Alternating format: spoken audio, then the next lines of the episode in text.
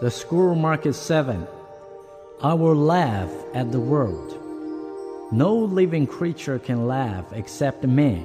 Trees may bleed when they are wounded, and beasts will cry in pain and hunger, yet only I have the gift of laughter. From now on, I will cultivate the habit of laughter. I will smile, and my digestion will improve. I will chuckle, and my burdens will be lightened. I will laugh, and my life will be lengthened. This is the great secret of long life, and now it is mine. I will laugh at the world, and most of all, I will laugh at myself.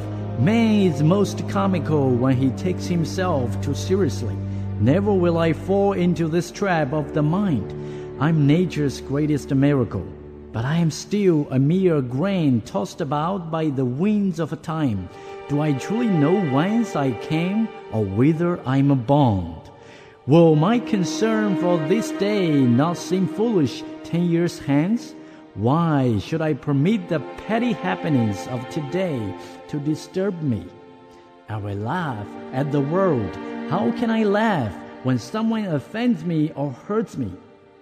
Four words passed down from the ancients will carry me through every adversity and maintain my life in balance.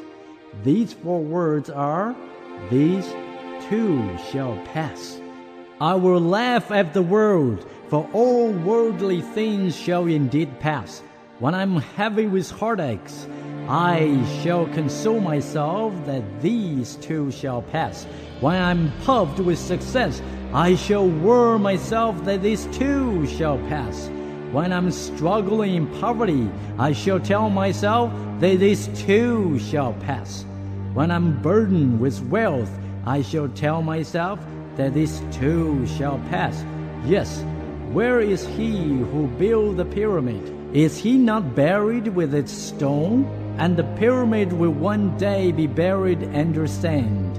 If all things shall pass, why should I be of concern for today? I will laugh at the world. I will laugh at my failures, and they will vanish in clouds. I will laugh at my successes, and they will shrink to the true value. I will laugh at evil, and it will die and taste it. I will laugh at goodness, and it will thrive and abound. Each day will be triumphant only when my smiles bring forth smiles from others. I will laugh at the world. Each smile can be exchanged for treasure.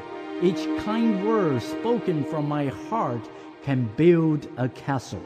I will never allow myself to become so important, so wise, so powerful that I forgot how to laugh at myself and my world. I will laugh at the world. So long as I can laugh, never will I be poor. This is one of nature's greatest gifts, and I will waste it no more. Only with laughter and happiness can I truly become a success. Only with laughter and happiness can I enjoy the fruits of my labor. I will be happy. I will be successful.